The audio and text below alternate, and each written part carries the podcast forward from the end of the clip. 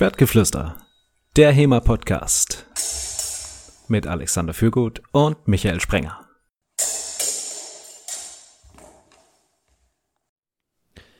Schwertgeflüster Folge 72. Wir waren vor einiger Zeit in der Wachstube zu Gast. Das ist ein YouTube-Live-Format aus dem Reenactment beim Eike. Und ja, ihr könnt einfach auf YouTube nach Schwertgeflüster Wachstube suchen oder Wachstube, das funktioniert auch. Ja, wir packen sie uns auch in die Show Notes. Jedenfalls ähm, hat Eike halt so ein bisschen aus der Reenactment-Sicht gefragt, wie das denn mit HEMA so abgeht und so weiter. Und wir sind ein bisschen auf das Thema zu sprechen gekommen, was, was denn das Sportfechten, also das olympische Fechten und HEMA unterscheidet und wie das alles so aussieht. Und da dachten wir uns, da können wir doch nochmal eine ausführlichere Folge zu machen, weil das ja auch so eine Angst ist oder so ein Schreckgespenst, was äh, schon lange in der HEMA-Szene umgetrieben wird. So die große Sportifizierung und das, wir möchten gerne HEMA sein, wir möchten auf keinen Fall wieder Sportfechten sein. Da gehen, kochen immer viele Emotionen hoch und wir dachten uns, das ist doch perfekt, da können wir da auch mal was zu erzählen. Äh, wie immer mit mir, Alexander und dem Michael. Hallo Michael. Hallo Alexander. Ja, das war eigentlich ganz witzig. Der Eike, äh, der fragt ja so, was, äh, was es mit dem HEMA auf sich hat und ähm, wie wir das so betreiben. Und wir haben natürlich dann aus unserer sportlichen Perspektive berichtet. Und ich sagte dann irgendwann bei einer Frage sowas wie, ähm, im Unterschied zum Sportfechten ist es beim HEMA so und so. Und er, er fragte so ein bisschen verwundert, äh, wie, wie, jetzt Sportfechten, ihr, ihr macht doch auch, äh, macht doch das auch zum Sport. Äh, da wurde mir dann auch irgendwie bewusst, hm, okay, ja, guter Punkt. Sind wir denn jetzt schon Sportfechten? Ja. Naja, es gab ja da auch eine Entwicklung. Ich glaube, inzwischen darf man zumindest sagen, äh, ohne geächtet zu werden auf, in der Öffentlichkeit, dass man überhaupt Sport treibt, wenn man HEMA macht, oder? Ja. Das war ja auch noch nicht schon immer so. Ja. Man, man darf das zur Leibesertüchtigung betreiben. ja, sozusagen. Man muss auch dazu sagen, wir wussten heute, ähm, bevor wir den Podcast jetzt gestartet haben, nicht so ganz, welches Thema wir, wir heute nehmen. Ne? Also manchmal wissen wir das vorher und manchmal bereiten wir uns auch ein bisschen exzessiver drauf vor, wie zum Beispiel auf das Thema mit den Fechtschulen. Und heute haben wir uns einfach so in der digitalen Welt getroffen, ein bisschen unterhalten und plötzlich fingen wir an, so ein eine, einen argumentativen Austausch zu diesem, genau diesem Thema zu führen. Und ich meinte dann, ja, okay, dann lass uns jetzt einfach auf Aufnahme drücken. Wird schon passen. Denn das ist, ich glaube, das ist äh, durchaus eine der größten Ängste, so im, im HEMA irgendwie wie im Sportfechten zu enden. Also wenn ich mich an meine Anfangszeit zurück entsinne, da war Sportfechten, also quasi das olympische Fechten, Säbel, Degen, Florett. Ähm, das war total verpönt, verteufelt. Ja, da gibt es ja nur Doppeltreffer und dann gibt es ganz viele komplizierte Regeln und Hasse nicht gesehen und dann so ganz leichte Waffen und, und, und, und, und. Das, äh, wie ist deine Meinung? Ist es immer noch so eine, so eine große Angst? Dass jemand im Sport fechten wird. Ja, dass wir auch dort enden mit Regeln und leichten Waffen. ähm, ich sag mal so, es gab ja früher den Versuch, überhaupt nichts in der Richtung zu machen. Da war es schon das große Unding, überhaupt irgendwas für irgendwas schriftliche Regeln zu haben. Natürlich hat jeder trotzdem unter bestimmten Regeln miteinander gefochten. Das lief dann halt das Gentleman Agreement, das war gerade noch okay. Aber tatsächlich mal Regeln aufzuschreiben, war ja schon der erste Schritt in die falsche Richtung. Wo ich mich so ein bisschen immer an Per Anhalter durch die Galaxis erinnert fühle mit. Und am Anfang wurde das Universum erschaffen, was viele schon für einen Schritt in die falsche Richtung gehalten haben. Ja, vor allem, also ich meine, mit den Regeln, da ist ja dann wahrscheinlich das größte Problem die Punktvergabe. Ähm, wir hatten ja diese, die Doppeltrefferfolge, wo wir auch so ein bisschen auf so äh, Punkteverteilung eingegangen sind und was das für, für Wirkungen hat. Ähm, ja, sobald du damit anfängst, wirst du eigentlich nicht mehr damit froh, habe ich das Gefühl. Womit? Mit dem Aufstellen von Regelwerken? Ja, mit dem, mit dem Aufstellen von Regelwerken und, und Punkte vergeben. Also ähm, man, man strebt dann immer so nach so einer bestmöglichen Lösung und versucht dann alle möglichen Aspekte einfließen zu lassen und beim HEMA ja den Selbstschutz über alles und äh, keine Doppeltreffer und hast du nicht gesehen. Und da entstehen ja auch die abstrusesten Regelwerke dann bei manchen Veranstaltungen, die dann nur noch bedingt praktikabel sind. Und wenn du dann aber dir überlegst, okay, wir wollen jetzt einfach mal irgendwie irgendeinen Austausch haben und machst es dann möglichst einfach, dann ja, hast du wieder das Problem, dass die Regelwerke einfache Treffer bevorzugen und ja. Ich glaube nicht, dass die Regelwerke einfache Treffer bevorzugen, sondern die Leute, die fechten, bevorzugen einfach ein gut erreichbare Treffer. Ja, ähm, die natürlich auch nochmal honoriert werden oder andersrum. Ähm, aber du, du, du hast, du hast sozusagen, ja, wir driften gerade ein bisschen ab, aber äh, um den Punkt nochmal zu, zu Ende zu fassen, ja, die, die werden dann ja trotzdem, wenn ein Punkt zum Treffer zum Kopf genau das gleiche ist wie zu den Händen, dann äh, beflügelst du das ja nochmal durch das Regelwerk. Ja, aber ich glaube, diese ganze, ist das jetzt ein besseres Regelwerk als das Diskussion, ist eigentlich so ein bisschen eine Alibi-Diskussion, die nicht ähm, auf den Kern der Sache eingeht, woher denn diese Ängste kommen. Ähm, ich glaube, das kommt einfach daher, die Leute, die damals hier mal angefangen hatten, die wollten was, was echtes machen, nicht so dieses äh, Sportdings. Ja? Die wollten was machen vor der Street TM. Und so nah wie man halt rangekommen ist. Dann hat man diese Fechtbücher gefunden und dachte sich, jawohl, das, das ist für den echten Kampf. Leben und Tat, Tod, Mano a Mano, das ist es. Und die Leute hatten so ein bestimmtes Bild davon im Kopf, wie ein echter Kampf denn auszusehen hat. Natürlich ohne selber schon mal in einem gewesen zu sein, wie denn auch heutzutage. Und dann haben sie halt gedacht, sie haben ja was gefunden, was zu diesem Bild passt. Und wenn dann was von diesem Bild, das man hatte, vom perfekten Kampf, ja, wie der sein musste, der echte Kampf, abgewichen ist, dann war das schlecht. Jetzt ist es so, wenn man Leute miteinander fechten lässt, kompetitiv, und einer versucht, den anderen zu schlagen, dann ist nicht unbedingt das Fechten, was rauskommt, das Allereleganteste, wenn es einfach nur darum geht, zu gewinnen. Wenn es andersrum darum geht, einen besonders hübschen Eindruck zu machen, einen besonders eleganten Eindruck zu machen, dann vielleicht schon. Und äh, so, das, was halt überhaupt nicht dem echten Kampf ähnelt, ist halt das Sportfechten. Ja, darum war das sozusagen das Feindbild, ähm, weil, weil ja auch viele Leute erst, also die kamen aus dem Sportfechten raus und haben diesen Wunsch mitgebracht, jetzt wollen sie aber mal was Echtes machen. Jetzt machen wir was Richtiges, jetzt machen wir mal HEMA. Sozusagen, jetzt machen wir was für die Straße. Jetzt, jetzt, stellen wir uns mal die Frage, warum ist denn, woher kommt das denn beim, beim Sportfechten? Also was am Sportfechten ist so untrue? Die Doppeltreffer. Die Doppeltreffer. Also nicht, dass man, dass man Doppeltreffer hat, das ist ja was, das, das kann natürlich immer passieren, ne? Aber dass du sie nicht nur in Kauf nimmst, sondern sogar äh, provozierst oder aktiv damit planst, dass du halt auch getroffen wirst. Und oder du überhaupt keinen Gedanken mehr daran verschwendest, dass du vielleicht gar nicht mehr nicht getroffen wirst, ja? sondern einfach ist okay, solange ich den anderen halt vorher habe, trifft er mich halt auch, passt schon.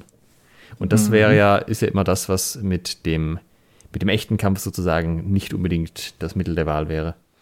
Jetzt müssen wir uns natürlich fragen, beim Sportfechten, ist es denn wirklich so?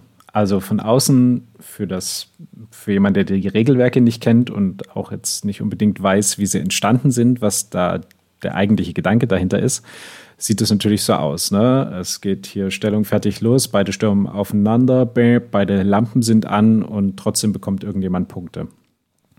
Ähm, da sollte man vielleicht einmal so ein bisschen drauf eingehen, wie die so ganz grob die Regelwerke beim ähm, olympischen Fechten sind und wo sie denn herkommen und was die Intention davon ist. Was meinst du? Ähm, meinst du, dass das ändert den Eindruck, den die Leute von diesen Regelwerken hatten? Es hat meinen auf jeden Fall geändert.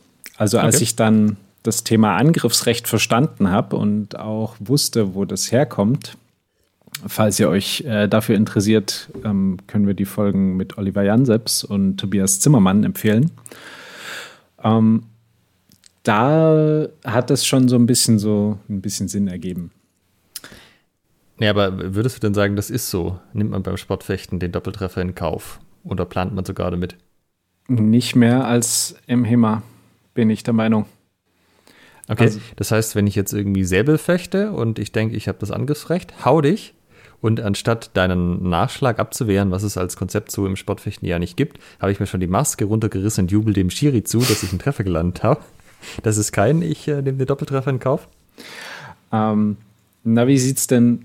Okay, nehmen wir den, fangen wir mit dem Säbel an. Ja. Ähm, der Säbel im Sportfechten hat erstmal eine limitierte Trefferfläche und das ist alles ab ähm, Gürtellinie aufwärts. Und das ist alles valide Trefferzone. Und dazu gibt es im Säbel das Angriffsrecht. Das heißt, ganz vereinfacht, derjenige oder diejenige Fechter, Fechterin, der die angreift, ähm, hat das Recht, den Treffer gewertet zu bekommen. Und der Hintergrund ist ja, dass du andersrum, wenn jemand auf dich zukommt mit einer ausgestreckten Waffe und einen Hieb auf dich niederbringt, du eben nicht irgendeinen Gegenangriff zu einer freien Blöße starten sollst, sondern erst parieren und dann deinen Antwortangriff geben sollst. Und das ist natürlich eine, eine coole Intention, finde ich, ne? weil die dafür sorgt, dass eben genau das nicht passiert, dass irgendjemand einfach stumpf mitsticht, sondern eben erst die Parade nimmt und äh, dann den, den Antwortangriff setzt. Was jetzt oftmals passiert, ist, dass dann entweder äh, das trotzdem gemacht wird, also dass jemand einfach reinhaut, und dann bekommt aber sozusagen der Angreifer den Punkt, weil es, es waren quasi Doppeltreffer, aber durch das Angriffsrecht, was sich einer durch seine Initiative erworben hat, bekommt er oder sie den Punkt. Und ähm, ja, jetzt hast du eben manchmal Mischsituationen, dass dann ähm, ja doch noch irgendwo ein, ein, Treffer landet. Aber das ist im Allgemeinen nur der Fall, weil einer von beiden das Angriffsrecht nicht des anderen nicht akzeptiert hat. Im Sportfechten kommt noch dazu, dass es so jetzt so ein bisschen äh, pervers auf die Spitze getrieben wurde. Das muss man ehrlich zugeben. Also die Art und oder der Punkt, an dem das Angriffsrecht vom einen auf den anderen übergeht. Ähm, also da empfiehlt sich schon, so mal drei Semester äh, Säbelfechten studiert zu haben. ähm, aber vom Prinzip her finde ich das ja, finde ich das trotzdem eine äh, gute Sache zur Ausbildung oder eben auch zur Erziehung der, der Fechter. Ähm, das tangiert aber mein Beispiel eigentlich nicht so richtig, weil das gilt ja alles nur, bis der erste Treffer gefallen ist. Sobald einer von beiden getroffen hat, ist es im Grunde ja egal, was danach passiert, weil es ja eben das Konzept des Nachschlages nicht gibt. Mm, ja, ähm, jetzt könnte man sagen, ähm, das gibt es ja im HEMA auch nicht überall. Also nicht alle HEMA-Regelwerke haben einen Nachschlag. Ähm, Trefferrecht. Genau, aber der Grund, warum es das im HEMA gibt, ist, dass die Leute ja explizit das verweinen wollten, dass du einfach auf den anderen einstürmst und du setzt einfach drauf, dass du den ersten Treffer landest und dann ab da kann es dir eigentlich egal sein, was danach passiert, sondern dass du halt einen Anreiz hast, dich, nachdem du deinen Treffer gelandet hast, immer noch zu verteidigen. Mindestens mal noch ein Tempo lang oder je nach Regelwerk manchmal auch, bis die Distanz wieder hergestellt wird oder der Schiri-Stopp ruft oder nochmal fünf Sekunden oder was auch immer. Ja. Okay, das heißt, einer der ähm, Punkte der Sportfechten untrue macht, ist, dass es kein Nachschlagrecht gibt. Oder dass, dass nach äh, ja, Afterblows, Nachschläge nicht berücksichtigt werden, sondern nur äh, eben auf den ersten Treffer gefochten wird. Dass es halt im Endeffekt keine Rolle spielt, was nach dem Treffer passiert. Der Nachschlag ist ja sozusagen nur ein Ausdruck in Regelwerken, wie man damit umgehen kann, damit das eben anders ist. Ja. Ähm, was denkst du, warum das so ist? Im Sportfechten? Ja. Das ist halt einfach nicht das Ziel. Und, und was denkst du, ist das Ziel beim Sportfechten? Naja, an irgendeinem Punkt war es ja einfach ein, was wollen wir denn hier mit dieser Sportart machen? Wie soll es denn weitergehen? Wie sollen denn die Regeln aussehen? Und an dem Punkt wurde halt entschieden, ja eigentlich der erste Treffer, das ist halt das, was uns interessiert. Wir wollen eine, eine Sportart haben, die darauf fokussiert ist, ähm, diesen ersten Treffer zu kriegen. Das ist halt das Ding, ja. Diesen, diesen ersten Treffer, den kriege ich rein und das, was danach passiert, das ist uns nicht wichtig. Okay. Ähm, und sozusagen, das hat dann mit, äh, mit der Realität dann, also in einem echten, es würde nicht auf der Straße funktionieren. Das ist die Kritik an dem Ganzen. Weil wenn ich den Doppeltreffer ja in Kauf nehme und wenn's, wenn ich nur drauf gehe, dass ich treffe und dann, ähm, nie, also mir egal ist, ob ich zurückgetroffen werde oder nicht, das ist halt ähm, ein sehr hohes Risiko, weil ich setze ja theoretisch dann drauf, dass ich den anderen mit meinem Angriff so sehr treffen würde, dass der da nichts mehr machen kann und dann ist sozusagen der Kampf vorbei, wenn ich ihn erwischt habe. Mhm. Was denkst du, würde passieren, wenn man im Sportfechten das jetzt einführt? Wären dann alle Sportfechter, also alle olympischen Fechter, schlagartig überfordert? Das ist echt eine gute Frage. Hm, wenn du dir mal die Körperarbeit anschaust, ist es halt schon so, dass sie alles in diesen einen Angriff reingehen und dann sich halt auch so weit geöffnet haben, auch mit diesen riesen Ausfallschritten, dass es wirklich schwer wäre, aus der Position raus noch einen Nachschlag abzuwehren. Also ich denke, das würde den Sport ziemlich massiv verändern, weil du dann zum Beispiel vielleicht nicht mehr so riesen Ausfallschritte machen kannst. Ähm, außer du weißt, dass du in einer Position bist, wo kein Nachschlag kommen kann, weil, weil du ja noch ähm, halt, du musst dir so ein bisschen Reserven übrig behalten bei einer Körperarbeit, dass du halt dann doch noch diesen Angriff abwehren könntest. Das ist ja das im Grunde, was du auch im HEMA siehst. Ja, ich bin allerdings der Meinung, dass Sportfechter, klar, sie, sie müssen es trainieren und sie müssen sich, äh, würde wahrscheinlich nicht funktionieren, wenn du sagst, äh, okay, jetzt dieses Gefecht ist, ist, ist alles anders oder nicht so gut funktionieren. Ähm, bin aber der Meinung, dass sie sich mehr oder minder problemlos darauf einstellen können. Denn Fechten ist ja äh, de facto, wenn man es mal aufs Wesentliche eindampft, sehr schnell Entscheidungen treffen und äh, eine entsprechende Bewegung ausführen.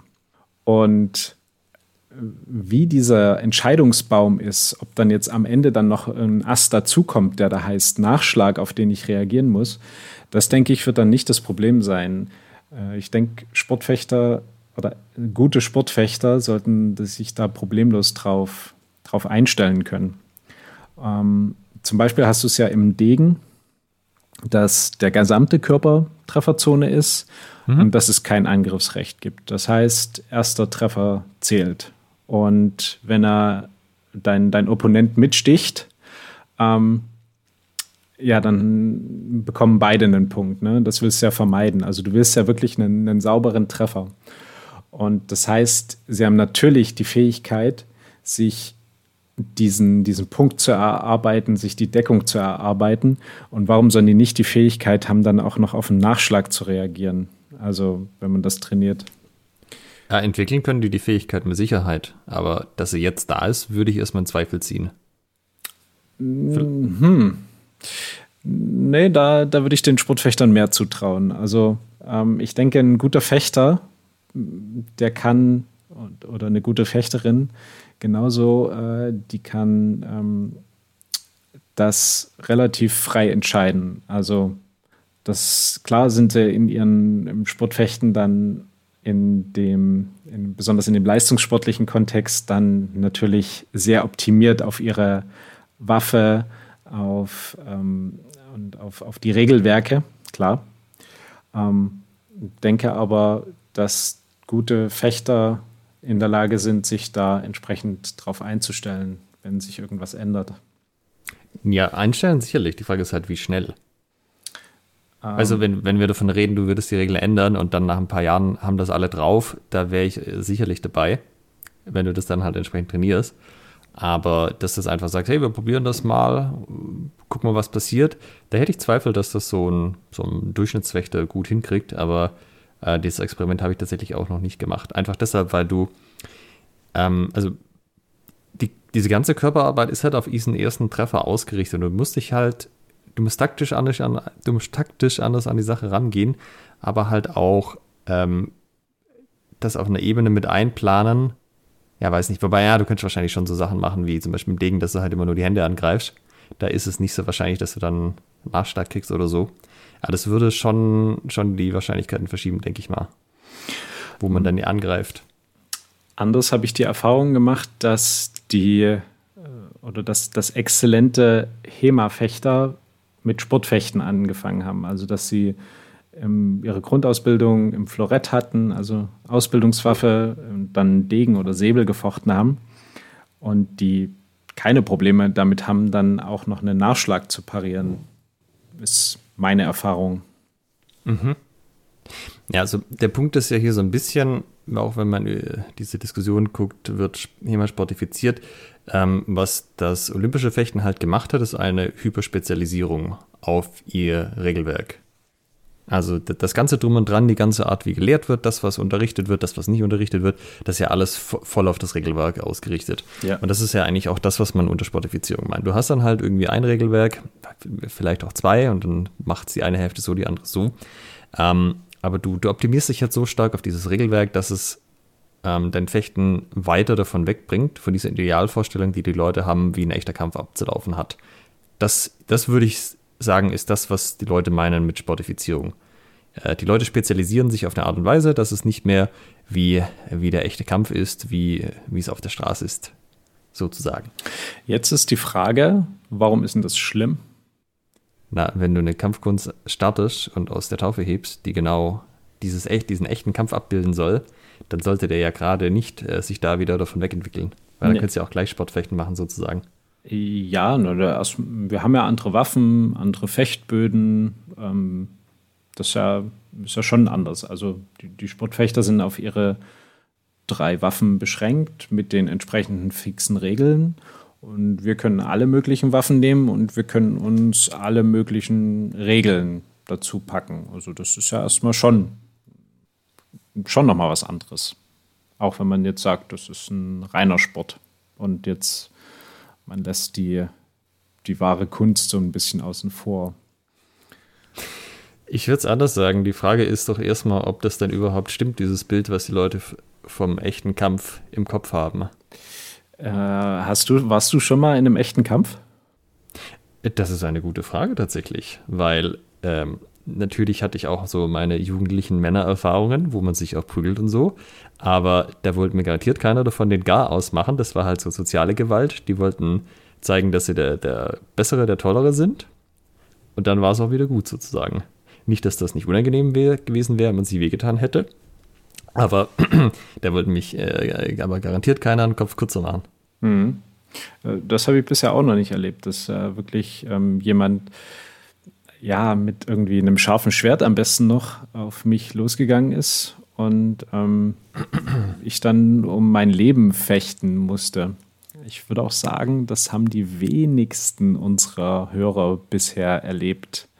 Ähm, ähm, ich hatte da für den Podcast oder die Folge mit, äh, mit der Wachstube ein paar Sachen vorbereitet. Die habe ich jetzt schon wieder weggelegt. Ich muss sie mal ganz kurz holen. Mach das ich hatte mal. ein bisschen Sachen recherchiert. Mhm.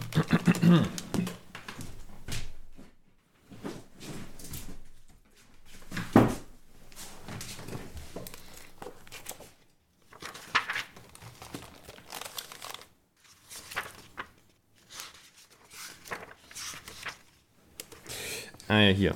Also.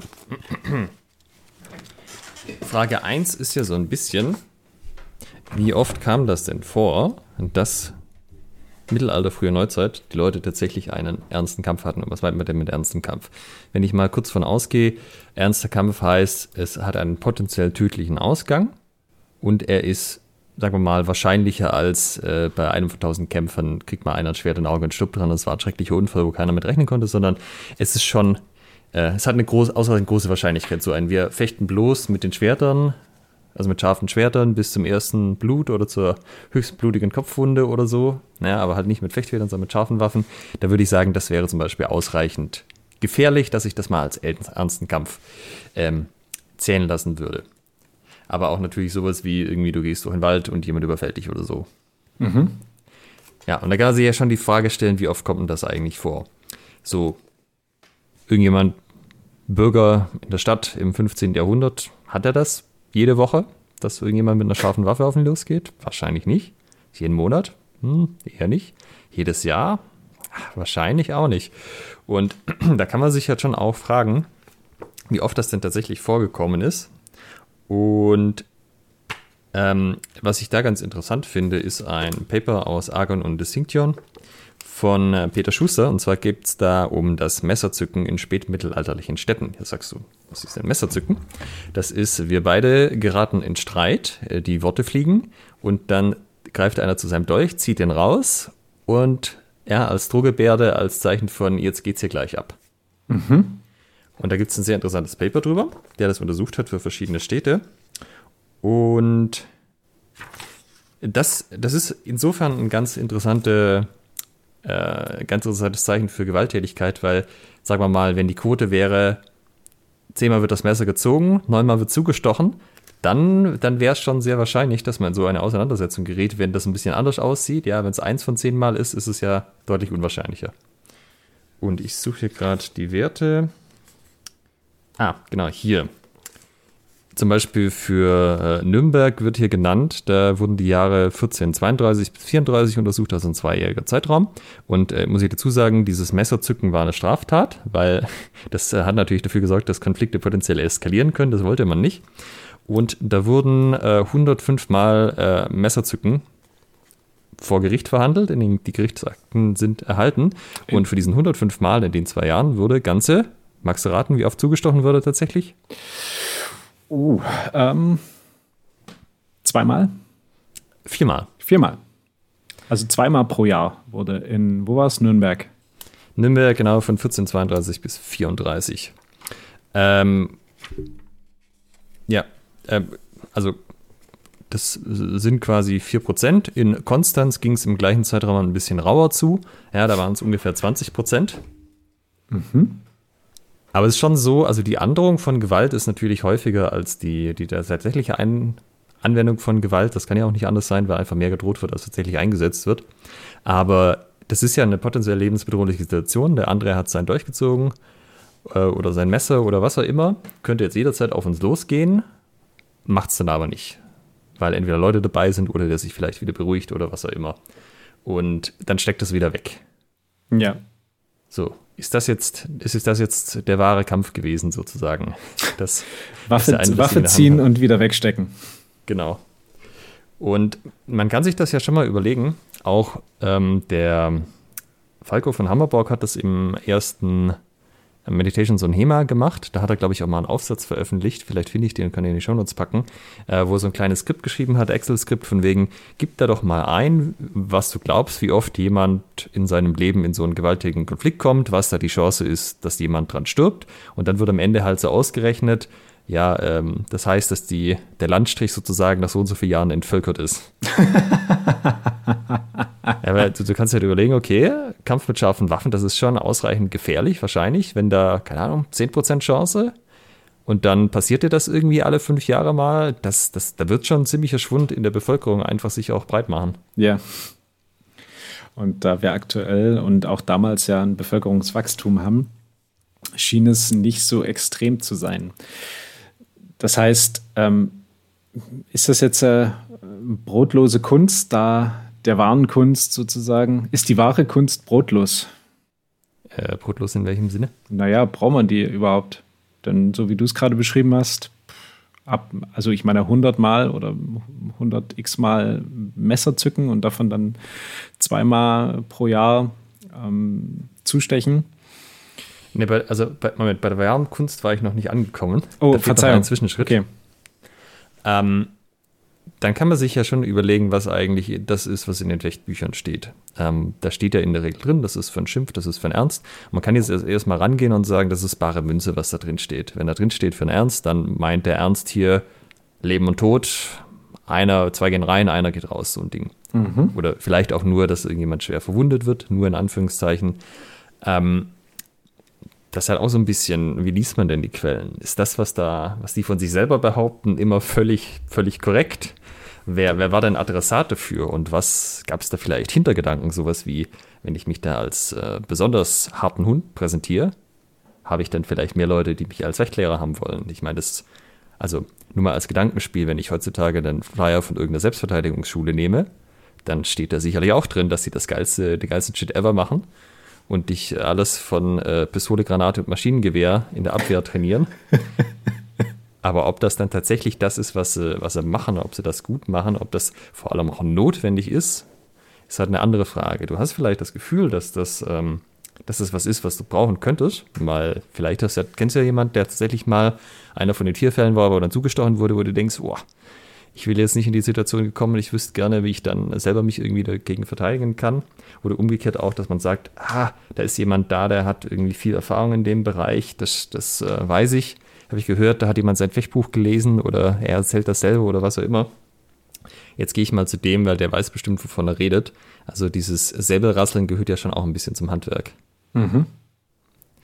Ähm, klar, später gibt es dann natürlich sowas wie die Militärsäbelquellen, wo wir wissen, das ist äh, für, für einen ernsten Einsatz gedacht gewesen. Klar, wenn, wenn du tatsächlich irgendwo auf dem Schachfeld bist, Kavallerie, dann äh, ist der Feinkontakt äh, durchaus wahrscheinlich, dass da tatsächlich auch mal zum Einsatz kommt, was du da gelernt hast.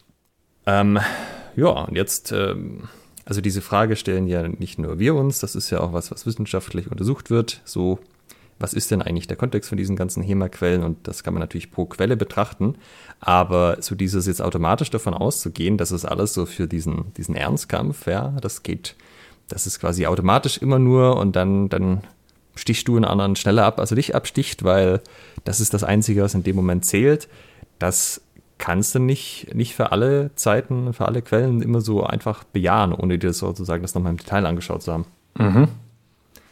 Und Jetzt halt wieder die Sache, dann hast du natürlich wieder spätere Quellen wie Joachim Meyer mit den ganzen Fechtschulen, da hat man ja auch schon Folgen von.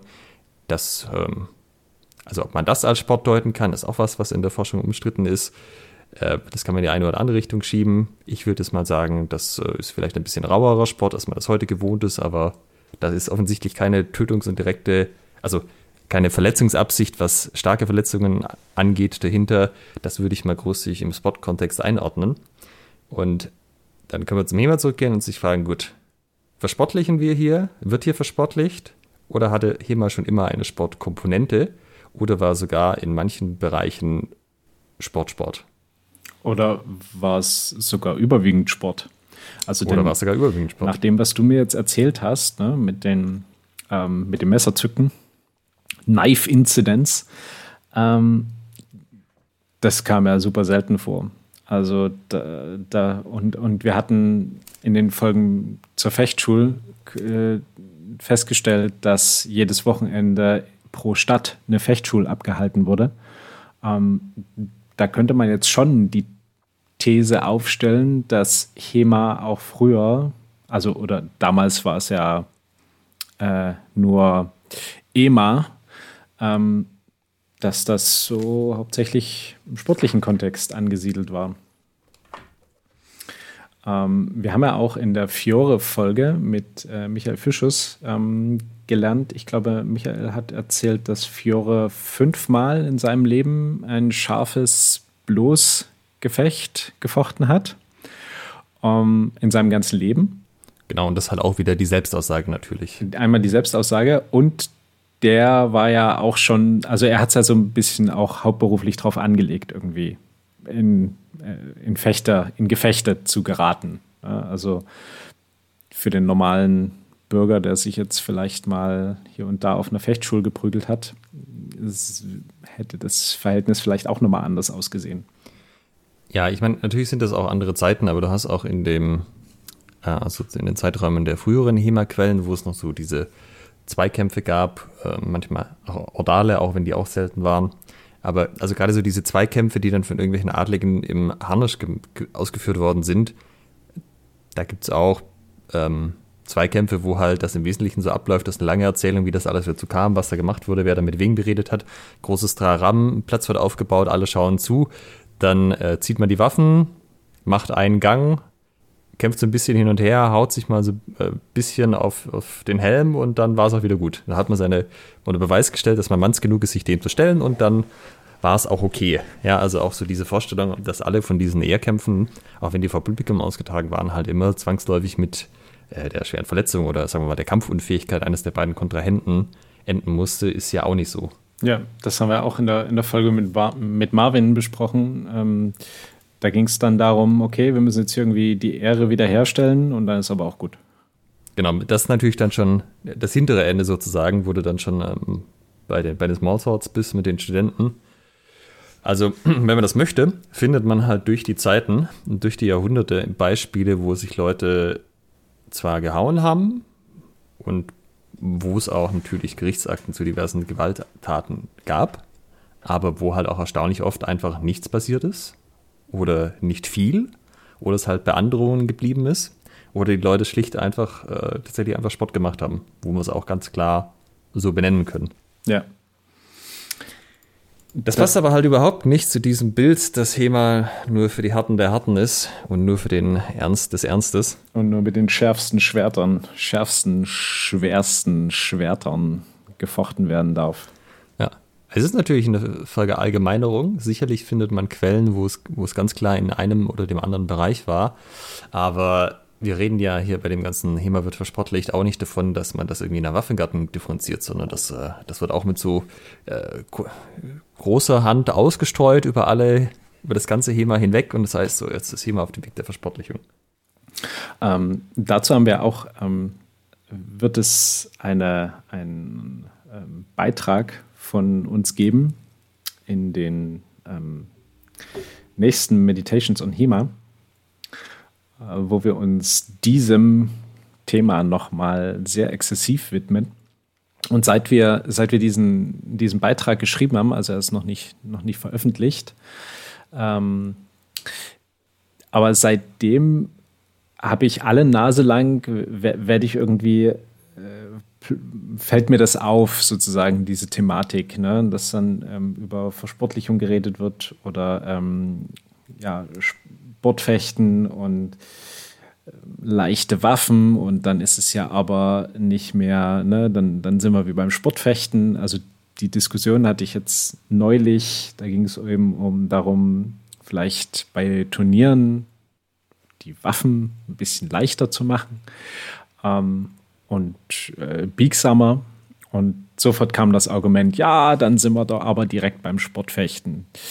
Wie war das denn früher? Also wenn wir uns historische Sportwaffen, also Fechtschwerter angucken, äh, denn wir erinnern uns, der Begriff Feder ist frei erfunden.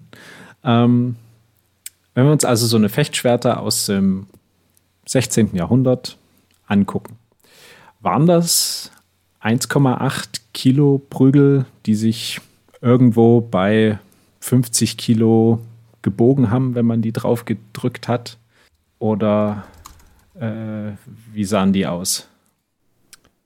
Wir haben ja nicht so viele, die noch erhalten sind.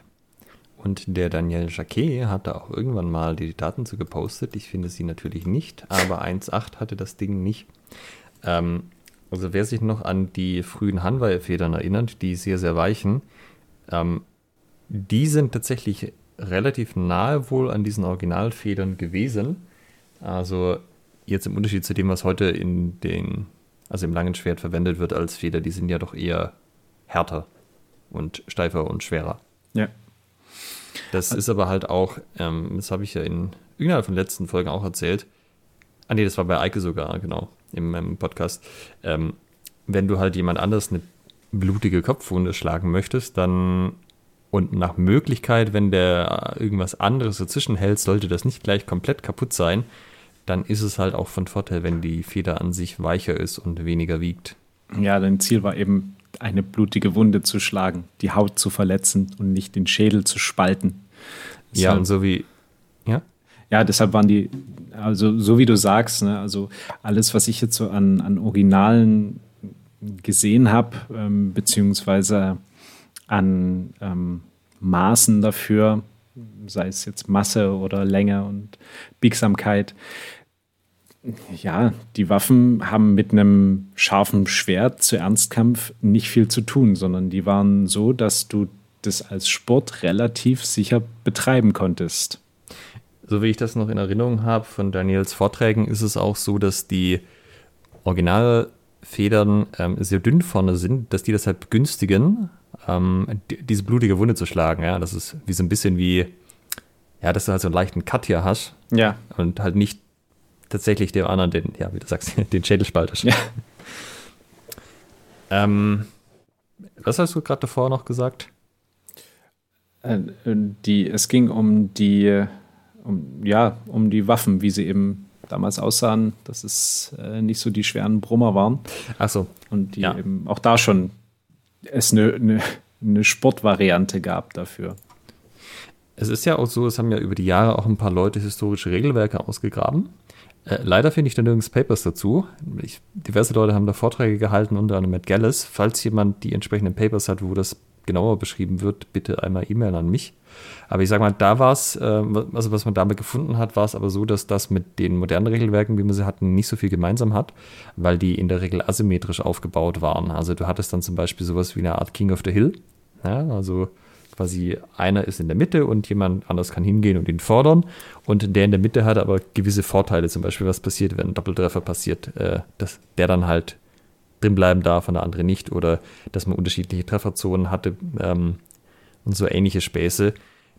Dass, also die Argumentation an der Stelle war so ein bisschen, ja, wahrscheinlich hat das einfach dazu gedient, dass man bestimmte Aspekte des Fechtens betonen wollte und die halt fordern wollte, dass man die trainiert anstatt einfach zu sagen, man macht halt immer irgendwie alles.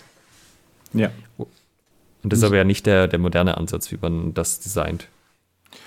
Was meinst du mit moderner Ansatz? Na, der moderne Ansatz ist zu sagen, beide haben alle Möglichkeiten, die Regeln sind identisch für beide Fechter. Ja, okay. Also symmetrisch. Ja. Ähm, Dennoch ist es ja im HEMA so, dass schon versucht wird, möglichst vielfältige Regelwerke zu machen. Also es ist kein, fast kein Turnier, ähm, was du hintereinander besuchst, ähm, was identisches Regelwerk hat. Also es sei denn, du gehst in ein anderes Land, was äh, ein von der ähm, Föderation, also vom Verband vorgegebenes einheitliches Regelwerkssystem hat. Ansonsten triffst du ja alle möglichen Varianten mit Nachschlag, ohne Nachschlag gewertet, also gewichtete Trefferzonen, ungewichtete Trefferzonen, was auch immer. Absurdeste Doppeltrefferregulationen. Ähm, das heißt, es ist ja auch heute noch so dieser, dieser Ansatz, eine möglichst hohe Vielfältigkeit ähm, zu, zu forcieren und unterschiedliche Aspekte des Fechtens herauszubringen. Ja, das kann man so sehen. Ist halt die Frage, ist das ein etwas, was absichtlich passiert oder passiert das einfach, weil jeder glaubt, die Standardregelwerke sind nicht so, wie man sie sich vorstellt, man möchte die gerne anders? Ich denke mal letzteres. Also ich glaube, viel ist auch so, ähm, dass die Suche nach dem Heiligen Gral, das ultimative Regelwerk, ähm, was auch immer. Also ich finde, es wird einfacher, wenn man akzeptiert, dass Wettkämpfe und Regelwerke nicht dazu da sind, das perfekte Fechten zu erzeugen, sondern den Leuten Trainingsgelegenheiten zu geben für bestimmte Aspekte ihres Fechtens. Ja. Weil dann kannst du halt sagen, naja, wir möchten halt diesen Aspekt betonen, weil uns der bei anderen Leuten, Vereinen, Gruppen, Turnieren zu kurz kommt. Und darum machen wir halt Regeln, die das mehr fördern als woanders zum Beispiel. Ja, das ist ja vollkommen okay. Ähm, jetzt ist trotzdem nochmal die Frage, äh, bilden wir dadurch die wahre Kunst ab oder ähm, ist es, sobald wir Turnierfechten machen, ist es dann schon durch das Thema wahre Kunst? Naja, manche Leute haben ja die Argumentation, dass das schon damit anfängt, dass du eine Fechtmaske aufsetzt, dass dann schon mit der wahren Kunst nichts mehr zu holen ist. Hm, okay, dann gehen wir jetzt einen Schritt weiter. Dann ist ja sozusagen, sobald du stumpfe Schwerter nimmst fürs Training, ist mit der wahren Kunst nicht mehr viel zu holen.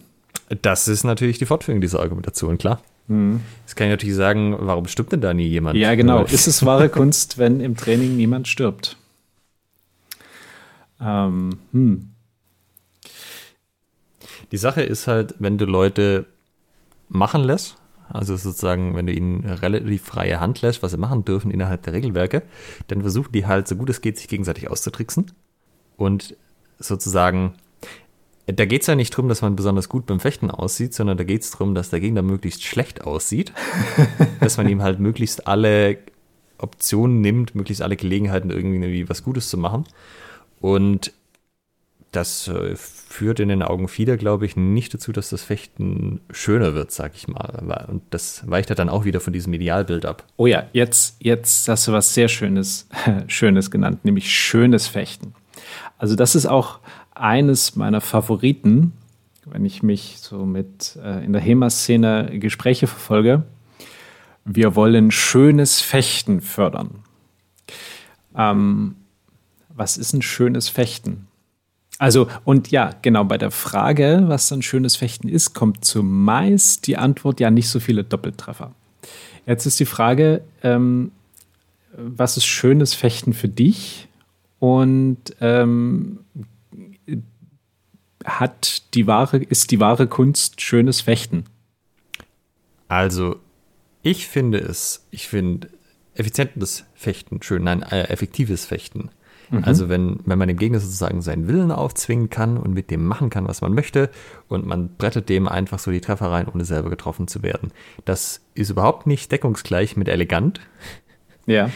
Äh, das kann auch, sag ich mal, äh, was ist das Gegenteil von elegant? Ich will es nicht sagen schmutzig, aber es kann schon auch ein bisschen, bisschen wild aussehen. Uh, aber ich sag mal, ich würde das anhand der Ergebnisse messen. Hat das dazu geführt, dass man einen Treffer gesetzt hat, ohne selber getroffen zu werden? Dann wird es wohl ganz okay gewesen sein, erstmal in der Grundintention. So, das ist aber halt was anderes, als wenn man sagt, gut, das soll halt elegant aussehen oder vielleicht sogar tänzerisch oder so. Das ist aber halt auch, weil ich nicht dieses Idealbild habe, dass das unbedingt so sein muss am Ende. Darum habe ich ja auch keinen Stress mit, dem, mit den Turnieren, weil da lernt man halt, wie man Leute liest, also Körpersprache liest, wie man ähm, diese, diese Schnick-Schnack-Schnuck-Spielchen im Kopf spielt mit ich gehe in diese Position, der andere geht in diese Position, jetzt mache ich das, dann locke ich ihn da in eine Falle und diese ganzen Geschichten. Ähm, das ist halt an der Stelle aber auch nicht mein Anspruch. Wie ist es mit dir? Ähm, ich, äh, ich gebe dir sofort eine Antwort. Ich habe nur gerade nebenbei ähm, das Gegenteil von elegant gesucht und ja. äh, auf www.gegenteile.net bin ich fündig geworden. Äh, da ist eine. Ja, das ist gerade sehr witzig. Du wirst gleich verstehen, warum. Also hier so eine, so eine Liste der ähm, ähm häufig auftretenden Begriffe.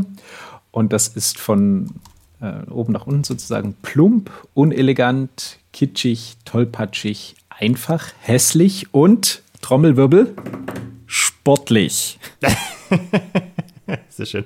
Also mit einfach könnte ich mich auch antworten. Ja, so es halt, es ist halt einfaches Fechten. Es muss nicht irgendwie komplex sein, es muss nicht abgefahren sein. Zack, straightforward, passt schon. Ähm, schönes Fechten ist für mich eine also ich kann das, hm, ist so eine rein subjektive, emotionale Auffassung in einem Moment.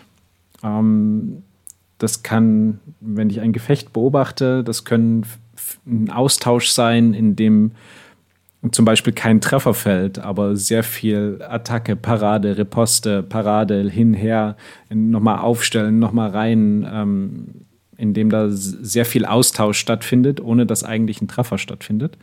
Ähm, das finde ich persönlich immer schön.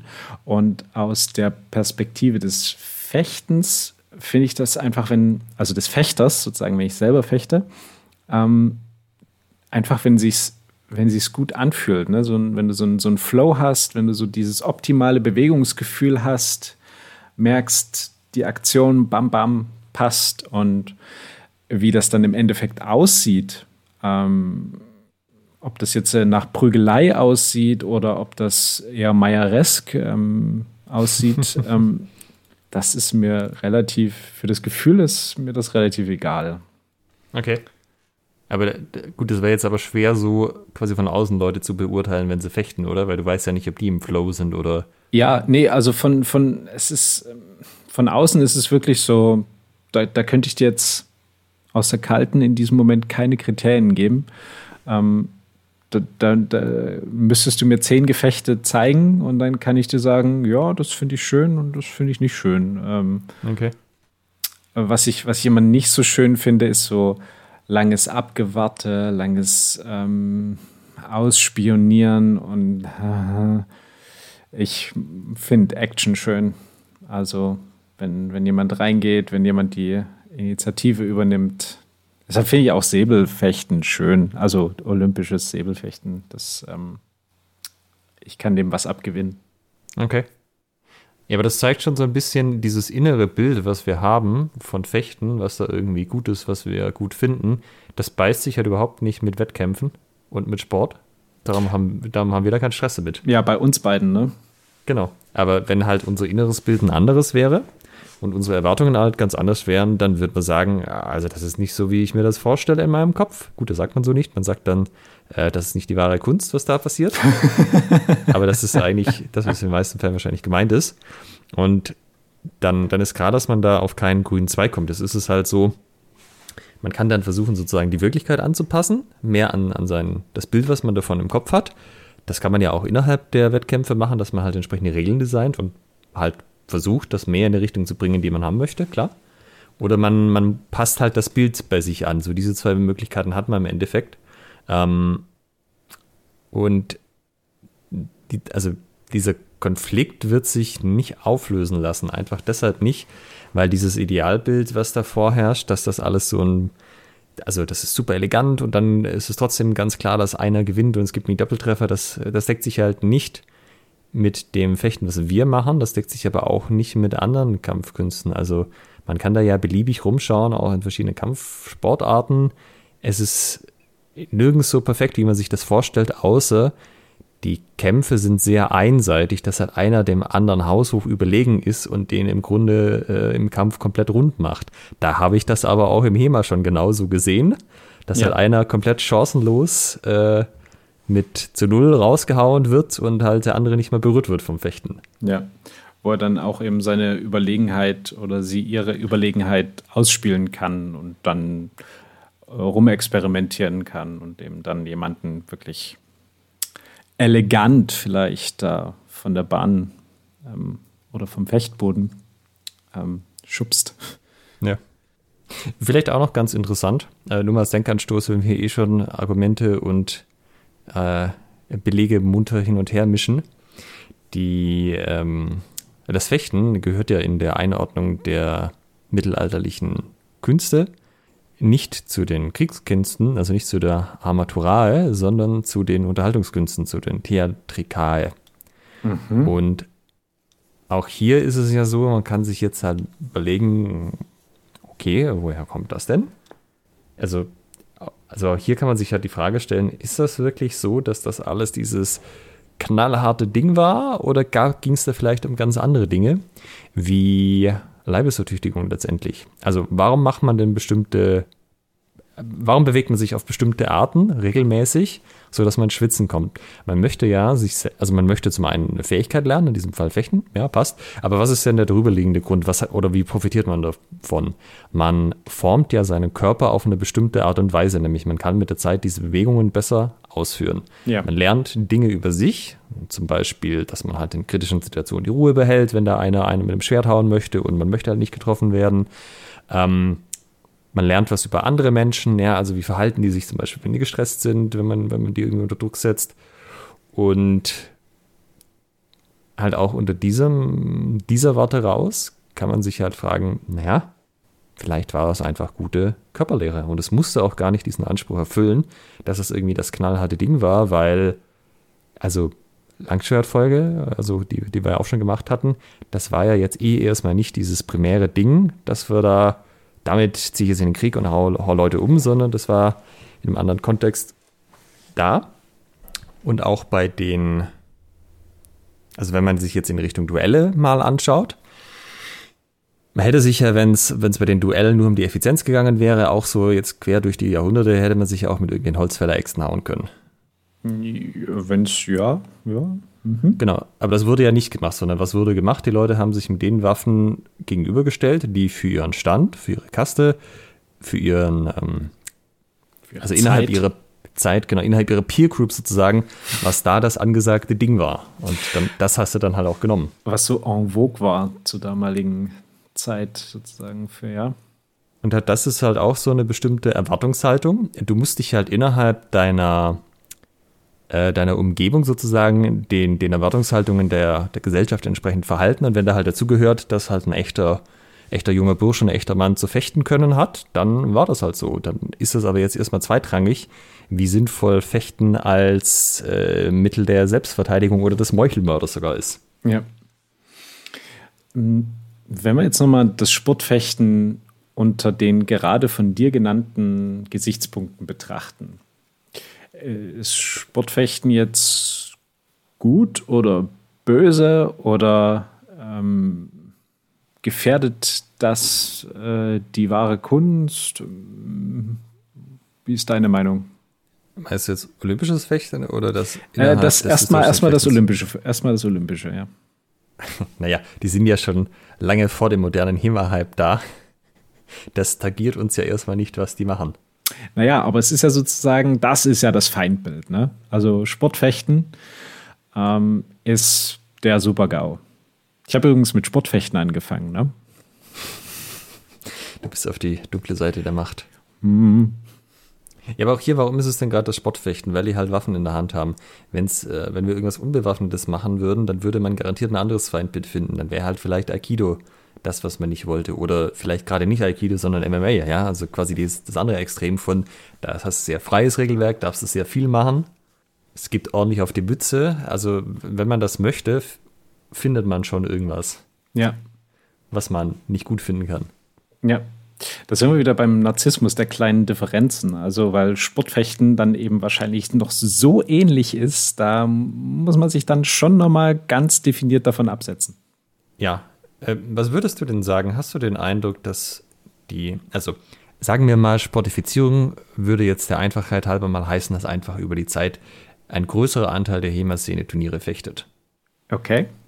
Hast du den Eindruck, das ist ein Trend, der in diese Richtung geht? Ja, International oder auch in Deutschland? Auch in Deutschland. Mhm. Also ich habe das Gefühl, es interessieren sich zunehmend mehr Menschen für das Turnierwesen oder für den Wettbewerb. Okay. Und ist es irgendwie negativ für die Leute, die die Turniere nicht interessiert?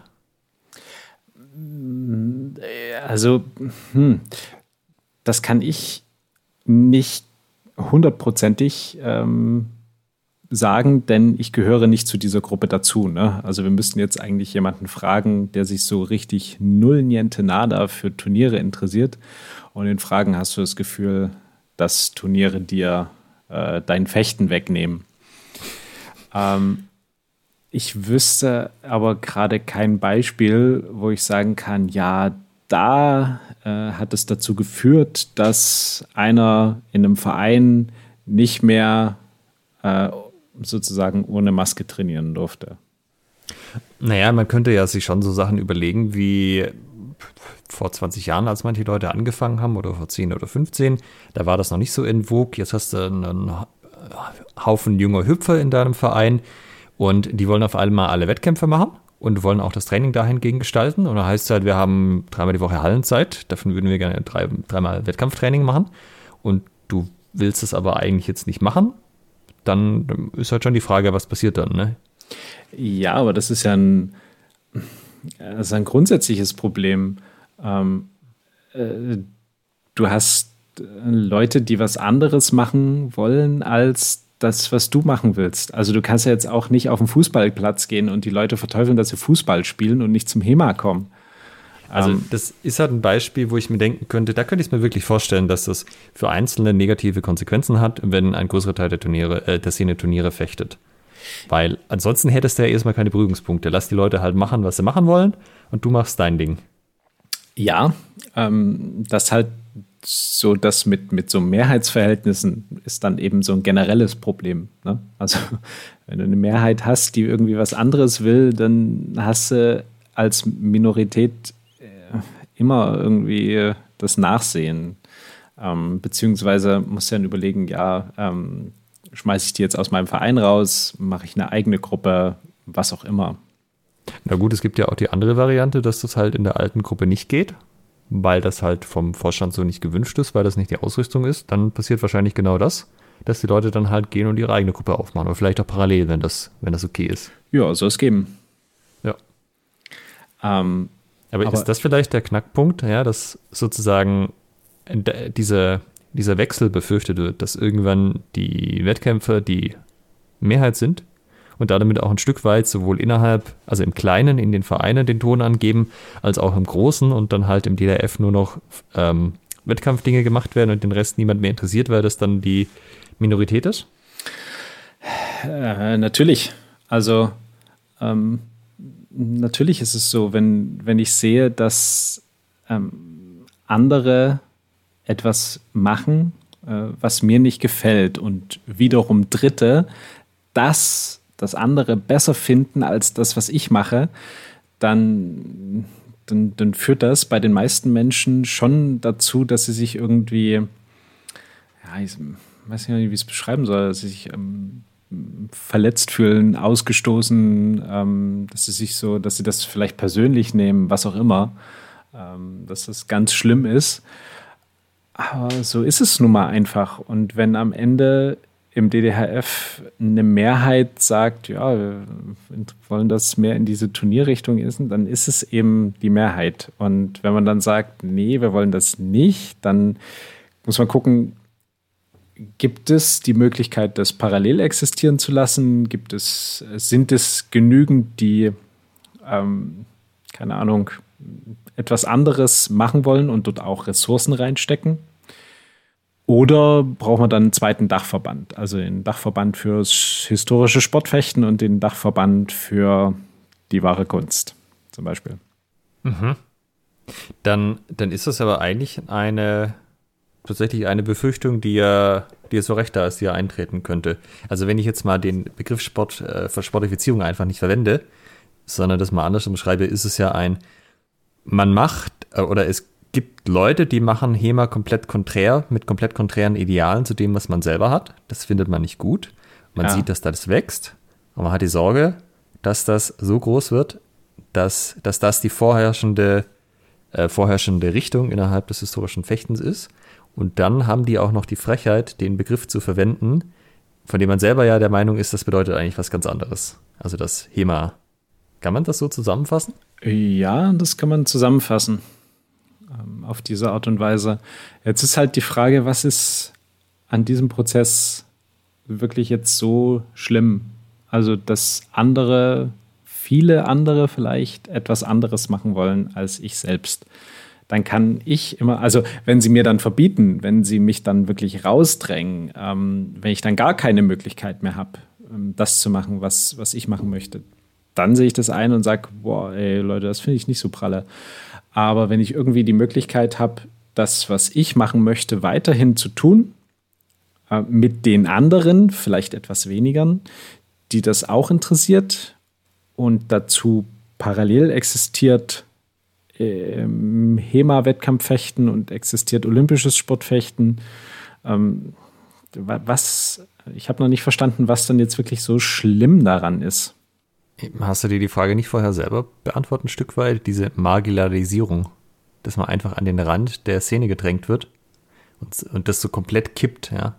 Man ist nicht mehr in, dem, in der Ecke, die den Ton angibt, die, die da Vorreiter ist, sondern man ist in der Ecke, die irgendwie keine Rolle mehr spielt. Oder nur noch eine kleine.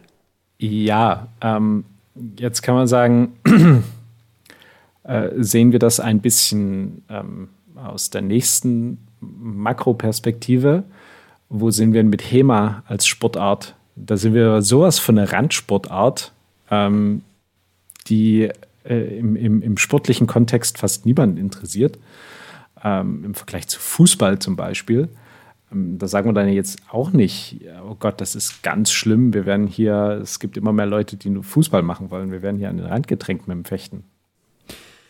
Ähm, mhm. Ja, dann ist es ja eigentlich nur der Begriff, oder? Das, äh, der, der Kampf findet dann eigentlich um den Begriff HEMA statt, was HEMA bedeutet. Ja. Weil ja, sehr schön. Ich, überlege das jetzt gerade so, aber das ist natürlich schon so. Eigentlich, also in vielen Fällen würde ich schon erwarten, dass die Leute einfach das, was sie machen, machen was sie jetzt gerade machen und was sie gut finden, weitermachen können in der einen oder anderen Form. Im Zweifelsfall mit hier fünf Kuppels von früher im Garten, aber das, das geht schon. Ja, oder halt eigenes Training im Verein oder was auch immer. Aber der, der Begriff, den will man nicht hergeben. Also ich könnte damit leben, ähm, ab sofort zu sagen, ich mache Sportfechten mit dem Langschwert. Das ähm, Oho. könnte ich, könnte ich für mich, äh, würde ich den Begriff HEMA ja. und historisches Fechten abgeben, sagen, kein Problem. Damit kann ich persönlich leben. Und das ist interessant. Vielleicht ist das ja der Weg zum Friedensangebot. Ja. Also es ist ja schon nicht so, als wäre das so eine, das wäre die Diskussion so ohne. Also, das, wie soll ich das ausdrücken? Also, wer von unseren Hörern die entsprechenden Erfahrungen vielleicht noch nicht gemacht hat, aber es kommt oder kam zumindest, ich weiß nicht, es ist auch weniger geworden mit den Jahren, aber man war irgendwo, hat ein Turnier gefochten und hat dann sich entsprechende Kommentare anhören müssen, dass das ja, dass man ja nur so ein wilder Turnierklopper sei. Und jetzt nicht auf eine ironisch-freundschaftliche Form, sondern so, dass das auch so gemeint war. Ja. Äh, Michael hat gerade genickt, wer es nicht gesehen hat. wer es von den Hörern nicht gesehen hat. Und ich weiß nicht, ich weiß ehrlich gesagt nicht, ob es das umgekehrt auch gibt. Also ich hatte nicht den Eindruck, dass irgendjemand hingeht und äh, zu, zu, Leuten geht, die keine Turniere fechten und sagt, hey, Kollege, du hast nichts auf dem Kasten. Geh du nur erstmal hier mitfechten und dann, dann zeig mal, was da geht. Also vielleicht ist das auch vorgekommen, aber zumindest wäre ich da, glaube ich, nicht dabei gewesen. Ne? Also meine Warte, weil ich auf der einen Seite der Betroffenen bin, ist, dass diese Anfeindungen vor allem aus der Turnierhater-Ecke kommen, an die Turnierfechter herangetragen wird. Ja. Aber da kann ich mich auch täuschen. Also ich, ich verwende dann immer den, den Spruch, man möge, man möge mich mit wahrer Kunst besiegen. Ist doch, das ist doch vollkommen in Ordnung, ne? Also wenn man sagt, ich, also wenn es jetzt, ne, bezogen auf mich, wenn jemand sagt, du machst so bloß Turniergekloppe, du hast eine Eröffnung und dann ballerst du Querheuer und was anderes kannst du nicht, sage ich, okay, gar kein Problem, man möge mich mit äh, der wahren Kunst besiegen und dann, dann akzeptiere ich das und dann bin ich auch bereit, ähm, mir das anzugucken. Ne? Wo, wo, liegen da meine Defizite? Sollte ich mir vielleicht noch eine andere Technik als einen Twerhau aneignen oder so? Okay. Ja, also ich habe die Erfahrung gemacht, also ich habe es nicht ganz so formuliert, aber es ging auch in die Richtung, lass uns doch mal fechten und dann reden wir nochmal weiter. ähm, das wird nicht angenommen, oder? Es ist so ein bisschen unpopulär, ne? Hm. Zumal, also der Punkt ist, meistens treibe ich mich ja auch schon auf Veranstaltungen rum, die irgendwie so einen, also man umgibt sich ja vorzugsweise mit Menschen, mit denen man sich versteht. Also deshalb komme ich nicht wirklich in diese Situation. Und ähm, wenn ich jetzt solchen Diskussionen beiwohne und es so um das allgemeine Abhaten gegenüber der Turnierszene geht, dann halte ich mich einfach vornehm zurück ähm, und lausche den Argumenten. Dass dann jetzt wirklich jemand zu mir gekommen ist, ist mir in der Tat noch gar nicht, kann ich mich gar nicht dran erinnern. Richtig nicht. Also, mir ist das ein paar Mal passiert. Das Geilste war ein, ein stark übergewichtiger Schweizer, der dann nach dem Turnier herkam ich weiß nicht mehr, ich glaube, ich bin Vierter geworden oder so. Und er meinte, dass ich im Turnier mal echt scheiße gefochten hätte. Mhm. Das wäre ein reines Gekloppe gewesen. Da habe ich gedacht, mh, das ist ja spannend. Ähm, magst du mir vielleicht mal zeigen, wie es besser geht? Ja. Und dann hat er natürlich abgelehnt und gemeint, nee, also mit jemand, der so prügelt, da fechtet er nicht. Okay. Äh, du hast vorhin einen Ringworkshop gegeben. Wir können auch eine Runde ringen. Du hast, ich sag mal, großzügig 50 Prozent äh, Gewichtsvorteil. Wahrscheinlich war es ein bisschen mehr. Äh, das sollte ja kein Problem sein. Oder nee, macht er auch nicht, macht er auch nicht. Und das sind mir natürlich schon immer die Liebsten. ähm, also, so ein bisschen wie halt vom, vom Sofa aus ist irgendwie jeder Bundestrainer. Ja. Ich mag, deine, ich mag deinen Ausspruch gerade. Das sind mir natürlich immer die Liebsten. Also ich meine, es gibt natürlich valide Kritik, die man an Turnieren äußern kann, nicht zuletzt auch konkret auf bestimmte Punkte in den Regelwerken bezogen, ganz klar. Auch Doppeltreffer sind immer ein Thema, aber ich meine, das ist ja was, da kann man dann arbeiten und sagen, hey, kann man das irgendwie besser machen. Aber so dieses, diese generelle Verteufelung, das ist halt schon sehr pauschal alles. Da sind ja auch die äh, historischen Sportfechter, wenn man es jetzt mal so nennen möchte, selber dran interessiert, das zu, das zu ändern und die, die Regeln so anzuwenden, also aufzustellen, anzuwenden, auszulegen, ähm, dass eben bestimmte Aspekte und also nicht zuletzt sozusagen der Grundaspekt des Fechtens viel treffen, wenig getroffen werden, dass das gefördert wird. Ähm, also es ist ja nicht so, dass, dass man Turniere auf die meisten Treffer die man kassiert, ficht. Also. nee, das ist richtig. Ähm, was man aber schon ja sagen muss, ist, dass was, also die Art und Weise, wie heute Wettkämpfe gefochten werden, das heißt mit moderner Schutzausrüstung, Fechtmaske, modernen Fechtfedern, ist ja nicht das, wie man es historisch gemacht hat. Es gibt aber ja historische Regelwerke, die wurden auch schon ein paar Mal so probeweise gemacht, aber es hat sich jetzt irgendwie nicht etabliert, dass man mal genau ein historisches Regelwerk irgendwo über längere Zeit fechtet und da wirklich das irgendwie größer aufzieht. Meinst du, die, diese Kritik an dem modernen Wettkampf würde wegfallen, wenn man mehr tatsächlich originalhistorische Regelwerke oder zumindest stark dann angelehnt verwenden würde? Oh, das ist eine gute Frage. Dann hätte man immer so dieses, ähm, das ist ja dann so, schon ein bisschen Schlag-Tot-Argument. Ähm, kannst du immer sagen, ey Leute, das war vor 5, 6, 700 Jahren genauso. Das ist historisch, so lief es damals ab. Ähm, naja, wahrscheinlich würde man trotzdem mit Fechtmaske fechten. Also ganz so wäre es ja doch nicht. Es würde klar, irgendwie in die Richtung ne, also, gehen vielleicht. Man hat schon ein bisschen anderes, ähm, äh, andere gesellschaftlich äh, akzeptierte Risiken heutzutage als damals. Ähm, aber grundsätzlich ist es natürlich schon so ein Argument, was du bringen kannst, was sehr viel entkräftet.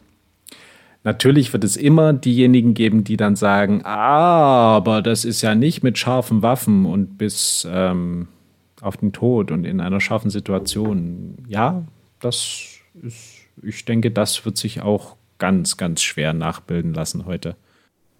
Der, der Punkt ist ja auch, selbst wenn du jetzt sagen würdest, das passiert nicht in einem Kampf mit scharfen Waffen, bis zur ersten schweren Verletzung, wir sagen bis zur Kampfunfähigkeit, was den Tod mit einschließen kann. Selbst wenn du dann ein Beispiel finden würdest, wo das mal jemand anders gemacht hat, kannst du halt auch argumentiv immer sagen, ja gut, aber das ist jetzt ja ein Ausnahmefall, das ist ja nicht die Regel. also das ist halt, das ist wirklich ein Totschlagargument, weil du kannst es halt nicht widerlegen. Ja? Du kannst, äh, okay, lass uns ein Experiment designen und gucken, da ist halt immer ein, nee, das sind ja moderne Körper, moderne Körperlichkeiten, okay. Wir haben in den äh, Primär- und Sekundärquellen gelesen. Da haben wir auch Beispiele gefunden. Ja, nee, aber das ist ja nicht, ah, das können wir nicht sehen lassen aus den Gründen. Ich glaube, jemand, der von dem einen oder von dem anderen überzeugt ist ähm, und nicht kein Growth Mindset hat, also sozusagen nicht diese Bereitschaft hat, ähm, äh, sich, sich in die andere Seite wirklich hineinzudenken. Also nicht auf der Suche wirklich nach der Wahrheit ist, sondern den eigenen Standpunkt ähm, um jeden Preis behalten möchte und, und vertreten möchte und als den richtigen äh, darstellen möchte. Da wird es echt schwer. Also mit Na, so einer Person, da, da brauchst du kein, keine Argumentation führen. Also. Die Diskussionen werden ja nicht dazu geführt, dass man Leute, die vor 15 Jahren bei im Maskladi-Form schon meinten, dass Wettkämpfe blöd sind, dass du die überzeugst. Da sind die Meinungen festgefahren. Ähm, aber da, das, worum es ja geht, sind die Leute, die nachrücken, die jetzt neu in die Szene dazukommen, die sich ihre Meinung in die eine oder andere Richtung bilden können. Das, äh, also der, der große Sockel, den es ja immer gibt an Leuten, die relativ frisch in der Szene sind, eigentlich sind die die Zielgruppe und die Diskussionen miteinander sind nur dafür da, dass sie nach außen, von außen gehört werden, sozusagen. Ja. Die haben ja jetzt 72 Folgen Schwertgeflüster, die dazu beitragen können, dass sie sich eine äh, Meinung bilden können, ähm, die natürlich höchstwahrscheinlich ein kleines bisschen an unsere dann angelehnt ist, was ich aber nicht unbedingt schlimm finde. Ähm, ich habe mir auch schon die Frage gestellt, ob der, also man muss dazu sagen, vorneweg, die Turnierszene in Deutschland ist international ein Stück hinterher, was ihre Organisiertheit angeht, was ihre Beliebtheit angeht, wenn man das mal rechnet auf die Anzahl Leute, die überhaupt fechten und Leute, die an Wettkämpfen mitfechten oder das zumindest mal gemacht haben. Und eine Frage, die ich mir stelle, ist halt, ob das vielleicht auch daran lag, dass es keinen, ähm, dass es sozusagen keine Fürsprecher für die Wettkämpfe gab, die irgendwie prominent sichtbar waren so die Leute, die, äh, die ein Publikum hatten, denen man zugehört hat, das sind im deutschsprachigen Raum vor allem Leute, die Wettkämpfe nicht gut finden. Ja. Also auch quasi schon immer gewesen. Und da hörst du halt sozusagen eine Seite der Argumentation natürlich und nicht unbedingt die andere.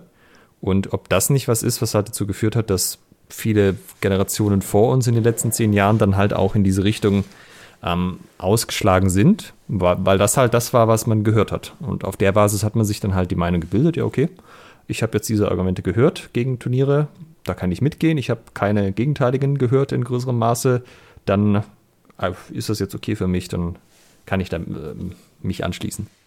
Ja, so ging es mir auch. Also als ich mit HEMA angefangen habe vor zehn Jahren in meinem Verein, war da diese vorherrschende Meinung auch sehr prominent. Also das Turnierwesen ist äh, nur Gekloppe und äh, keine wahre Kunst und hasse nicht gesehen. Und ähm, also alle, die, die komplette Argumentationskette. Und ähm, an die habe ich mich natürlich dann auch, oder in die habe ich mich dann auch eingegliedert. Also da habe ich mich dann auch mit meiner Meinung wiedergefunden. Ähm, bis ich dann ein Jahr in Schweden in, bei der GOFS gefochten habe und feststellen müsste, dass diese Nicht-Deutschen, äh, die ja noch nicht mal eine originale Quelle lesen können, besser fechten konnten als ich.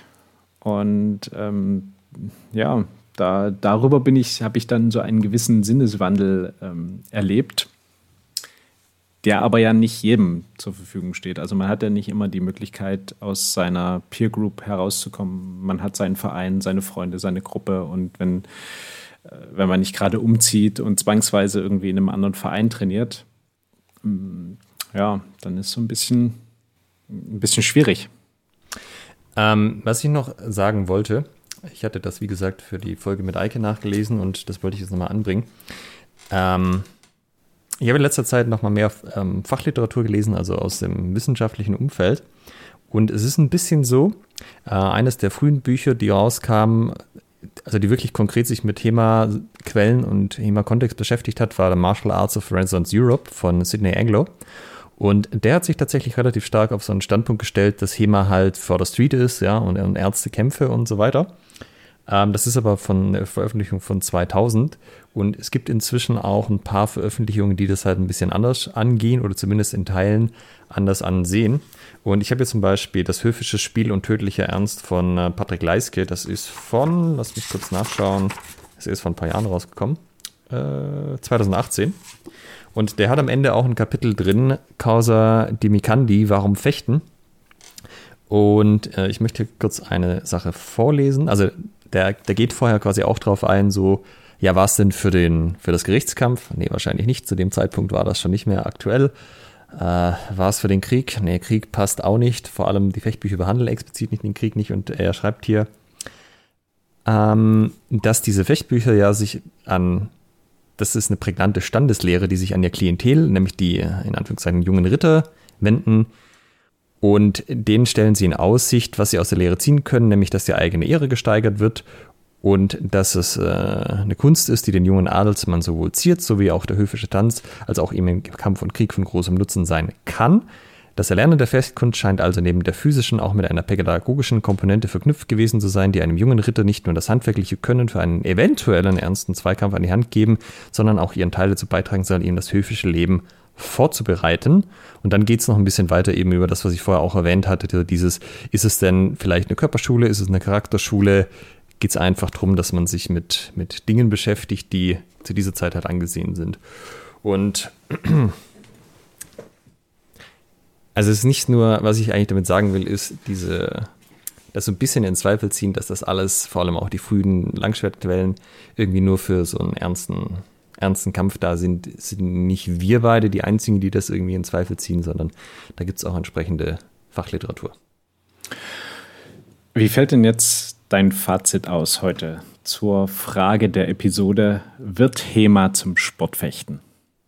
Wir haben jetzt so viele Definitionen von Sportfechten verwendet, dass ich mir jetzt nicht mehr sicher bin, auf was ich mich hier beziehen soll. Oh, oh, oh. ja, dann. Also, was man schon sagen kann, das äh, würde ich auch bestätigen, dass es, dass auch im deutschen Sprachraum der Wettkampf an Interesse gewinnt.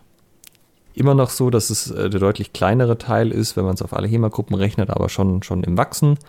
Ob das irgendwann sich so weit kippt, dass tatsächlich es mehr Leute gibt, die an Wettkämpfen Interesse haben oder das mal hatten, als Leute, die das ablehnen, weiß ich nicht. Vielleicht gibt es auch immer irgendwie so der größere Teil, dem es eigentlich relativ egal ist, der es vielleicht mal ausprobiert, aber der jetzt weder einen großen äh, Punkt dagegen macht, als einen Punkt, äh, also, also weder klar dagegen ist noch klar dafür ist, keine Ahnung. Muss man sich angucken, was die Zukunft bringt. Ähm, die Ängste sind da bei den Leuten, also das ist, äh, das ist auf jeden Fall was, was man festhalten kann, dass das äh, greift Leute auf einer persönlichen Ebene an und äh, weckt Gefühle, sagen wir mal so. Ja. Und im Endeffekt in die eine oder andere Richtung wird man es eh nicht verhindern können. Man kann nur so einen leichten Schubs in die eine oder andere Richtung geben, so wie wir jetzt das auch mit der einen oder anderen Folge gemacht haben, wo wir halt auch durch das Positiv und öffentlich äh, nachvollziehbar auch mal pro Wettkampf argumentiert haben. Vielleicht äh, wird man in zehn Jahren zurückblicken und sagen, Schwertgeflüster ist schuld. Das ja. hat irgendwie voll den Wettkampftrend vorge ähm, ausgelöst, weiß ich nicht. Äh, ich denke, man muss einfach abwarten, was dann tatsächlich passiert. Ich fürchte aber, dass diese Diskussionen nicht aufhören werden. Die sind schon so ein essentieller Bestandteil der HEMA-Szene, oder? Könntest du dir auch eine HEMA-Szene vorstellen, wo das fehlt? Also am Anfang, als ich vor zehn Jahren angefangen habe, war das nicht so präsent. Also da wurde das schon auch mal diskutiert, aber da waren die Turniere, also gerade im deutschsprachigen Raum, einfach noch ein viel kleineres Thema. Da haben sich die Leute nicht genötigt gefühlt, das alle fünf Minuten nochmal anzusprechen. Mhm. Ich habe früher auch immer den Positionen vertreten, Leute, es ist doch albern, da so, so wild rumzudiskutieren und so von wegen ein, geht ihr mal aus der Szene raus und verwendet mal euren eigenen Begriff hier, weil das ist ja kein Thema, was ihr macht und so. Äh, ich, ich habe früher immer gesagt, naja, also ist doch genug Platz für alle da, wir machen doch alle hier irgendwie ein Nischenhobby und man kann ja sicherlich auch äh, von der Arbeit der jeweils äh, anderen Seite in Anführungszeichen profitieren. Äh, mittlerweile geht mir diese Diskussion aber sowas von auf den Zeiger. Ich, also, ich wünschte, es würde einfach aufhören. Ja. So, dass die Leute, ein, dass alle Leute, die jetzt irgendwie immer die gleichen Handvoll Argumente wiederholen, einfach sagen, wisst ihr was, wir suchen jetzt einen neuen Begriff und den kriegt ihr aber nicht und dann macht ihr, was ihr macht und wir machen, was wir machen und reden wir einfach nicht mehr über das Thema und passt schon. Du findest es schon ein Stück weit belastend. Ja, also ich klingt mich da aus, wenn ich entsprechende Diskussionen höre. Das muss ich mir nicht zum hundertsten Mal nochmal anhören. Das sind immer die gleichen Gespräche. Alles klar. Wie geht's dir dabei? Ähm, ja, die Frage, wird HEMA zum Sportfechten, würde ich so beantworten, äh, ist es schon und war es schon immer.